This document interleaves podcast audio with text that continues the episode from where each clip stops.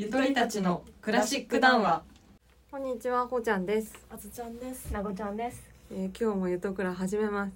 はい今回は前回の続きというか、グレゴリオ聖歌の中身について話していければと思っております。奥が深そう 奥が深いんですよ。この間まあグレゴリオさん、はい。一世さんが出て一きて。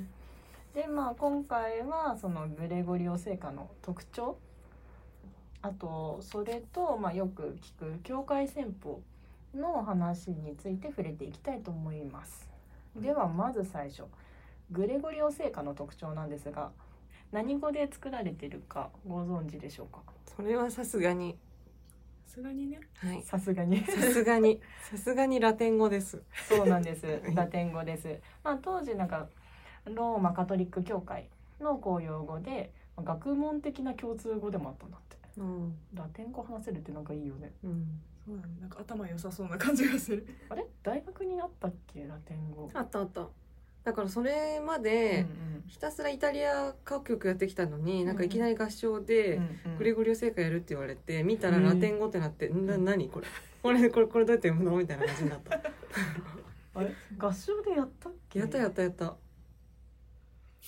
やってるよそれでだってあ私伴奏やってたからだ。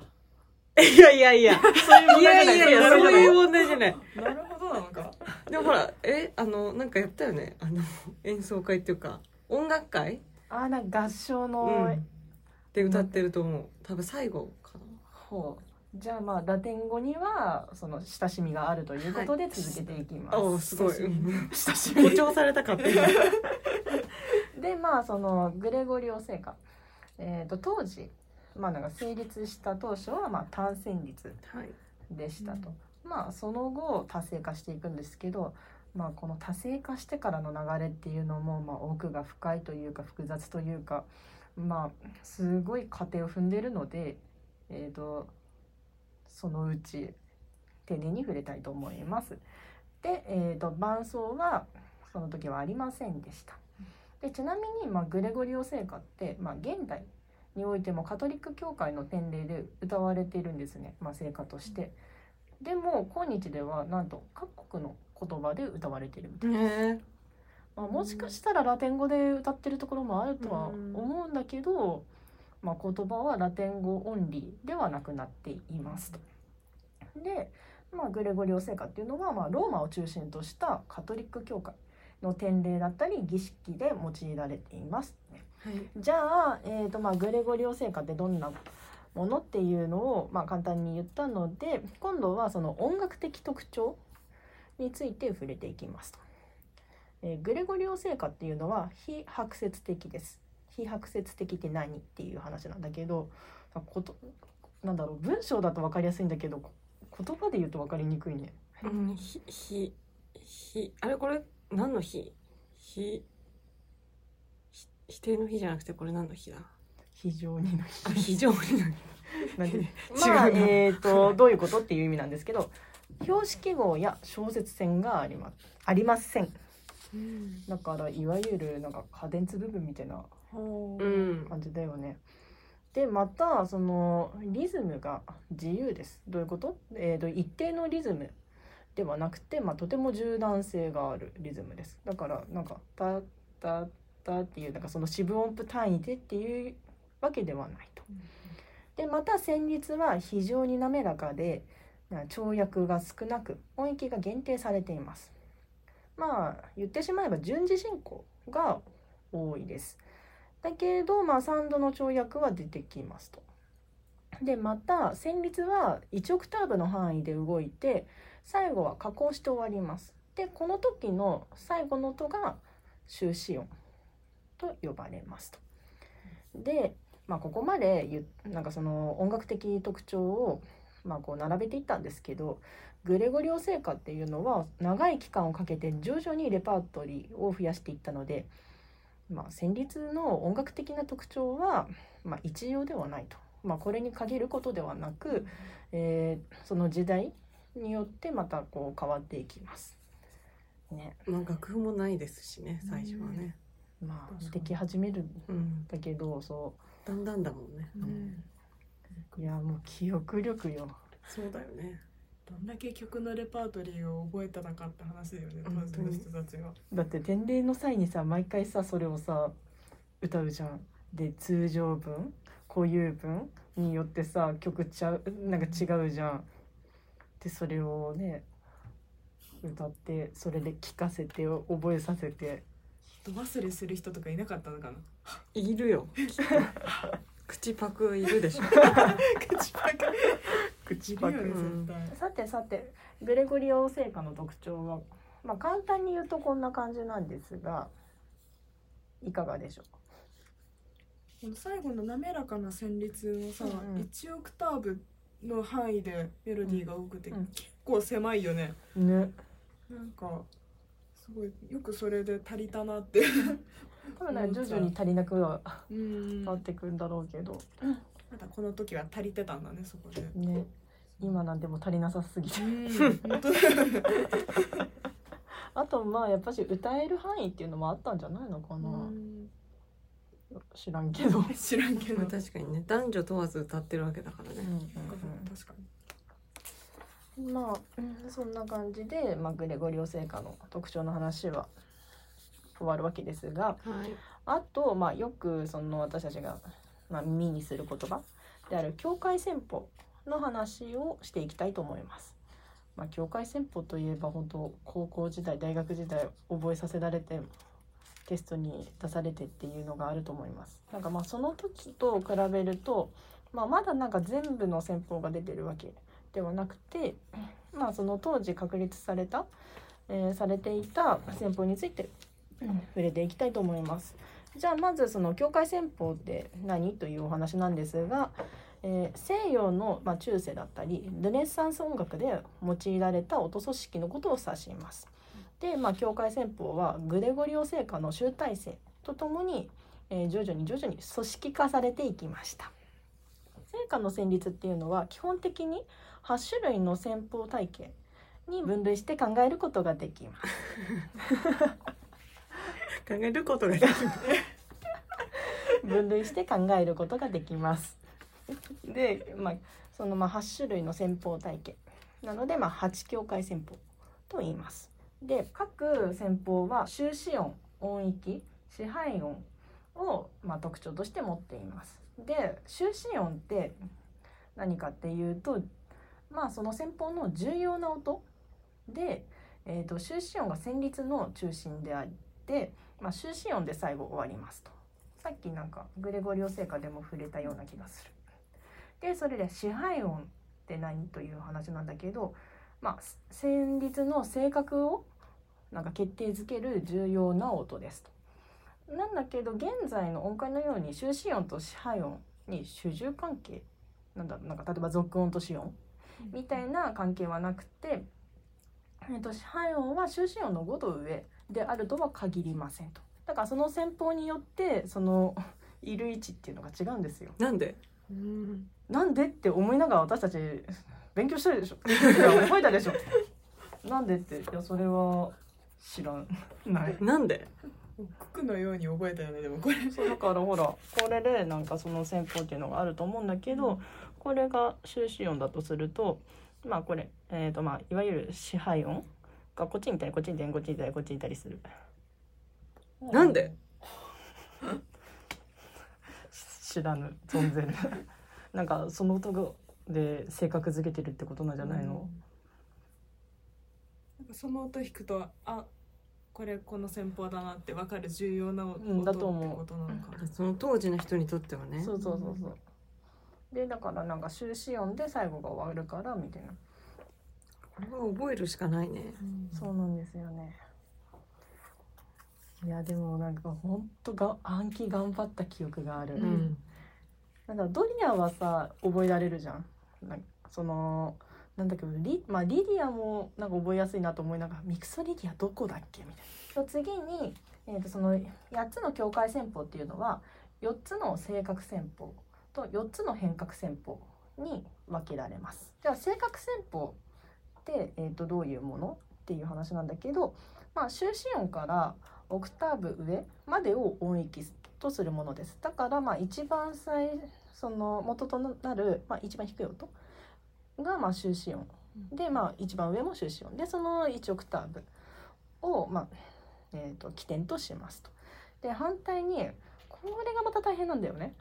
せえー、と変革線法っていうのは正確線法の終止音から完全4度下の音を気温として始まる線法で終止音を中心として上下になんか音域が広がるものですと。で、まあえー、と変革線法っていうのは正確線法の対線率として、まあ、位置づけられています。何線率？対線率？うん、まあ対戦率みたいな形かな。で、まあだからえー、とまあ終止音自体はその同じふたなんか2つ？えー、となんかごめん終止音はなんかその女なんか先方でなんか2つ同じものがあるのね。えー言ってしまえば例えばドリア戦法の終止音とヒポドリア戦法の終止音っていうのは同じなんだけどその位置が違う。え？ちょっと見してこえっ、とねあがあれないの？ここふふ譜ふっ面みたいていうのがあこっちかな。あ。うん。なるほど。そう。あのだからドリアうのん。終止音が、えーっとあって、うんキポドリアの、うん。えっと音階自体は、えっとドリアの、えっと完全4度下から始まるんだけどそうそうそう。ヒポドリアの終止音は、うんうんドリアと同じ音ってことですね。そうそうそうそうですそうです。理解理解。これ見て。素晴らしい。あ同じあもの同じもの見てました。すみません。そうです。なるほど。だから終止音が途中に来るから、まあ変な感じっていうかうんまあそういうものなんだね。そうそうそうで、うん。ただしあの終止音は一緒なんだけど支配音は違いますというおまけ付きなのでそれは各自覚えましょう、はい。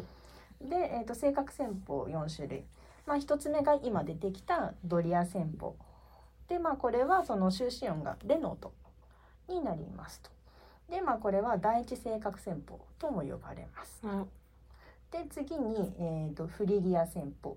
これはミを終止音とするもので第二正確戦法と呼ばれます。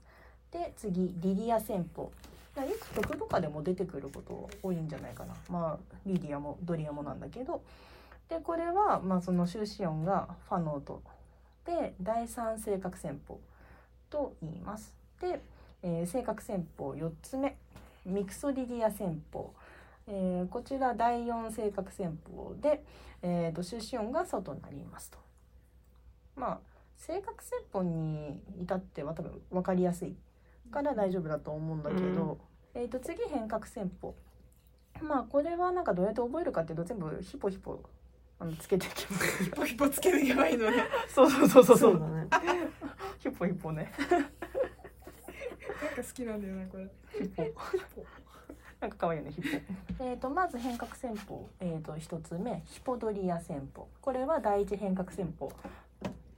と言われていて、えー、と終止音はまあドリア戦法と同じレの音です。でも音階はから始まるんそうそうそうそう。えっ、とさっきも言ったけどその変革戦法っていうのは正確戦法の終止音から完全4度下の音を気音として始まるので、まあ、全部そのヒポってついたらその開開始の音っていうのはえその音階のん？音階じゃないその旋法の開始の音っていうのは全部完全に4度下がります。はいで、えー、と次ヒポフリギア戦法。えー、とこちら第二変革戦法になります。でそれで、えー、とフリギア戦法と同じで終止音はミになるんですが、えー、と変革戦法なので完全4度下を、えー、と気温としますと。で、えー、と次が、えー、とヒポリディア戦法で、えー、とリディア旋法の、えーリディア旋法の終止音が、えー、そうファの音ですと。でそうなるとじゃあ、えー、とヒヒポリディア旋法の そう、えー、と開始音っていうのは、まあ、ドからになります。で最後ヒポミクソリディア旋法。でミクソリディア旋法の、えー、終止音がそうそのそうそのごめんそうその音っていうのでなんかそう何回言うんだろうって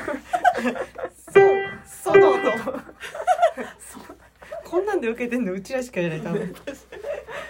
小学校5年生ですら受けない。そうまあその音を終止音としますと。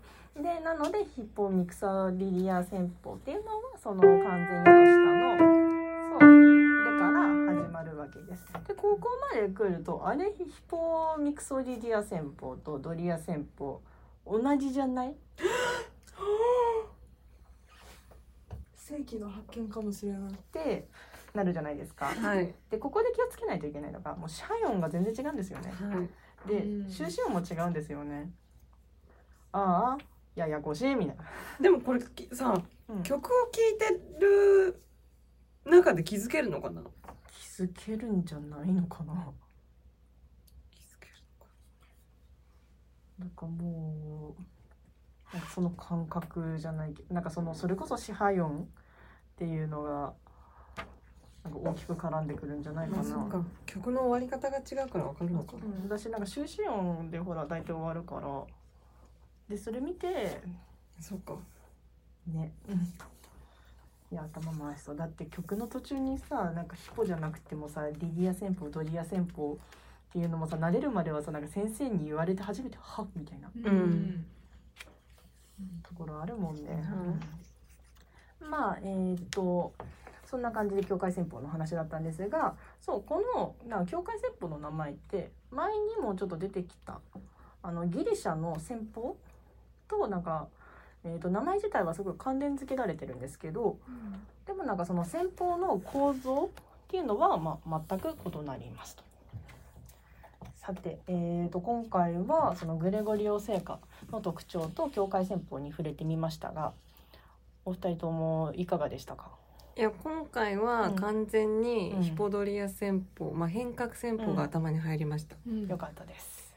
あとグレゴリオ聖歌あんなにギッチギチの,、うん。あの譜面を見て歌ってましたけど、うん。あの最初はあの譜面がなかったということで、もしかしたらあの生まれた当初の曲とは全く違うものを歌ってるのではないかという不安に駆られました。確かに。まああのさっきも触れたんですけどそのグレゴリオ聖歌ってやっぱりえーっとすごい長い間でもうなんか変化だったりとか、うんそうその変化の話も次次回ぐらい 次回ではなく次次回ぐらいに触れたいと思うんですけど、なのでまあなんか最初は本当単線率だしもっともっと単純だったしまあ様式っていうのはあったんだけどねみたいな今のものとはおそらく、違ったでしょ。う。うん違ったでしょう。プ。リミティブな音楽だった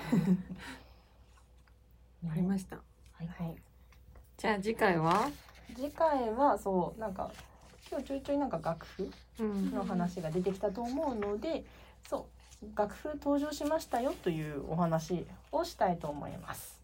はいはい、じゃあさよなら。はい はい。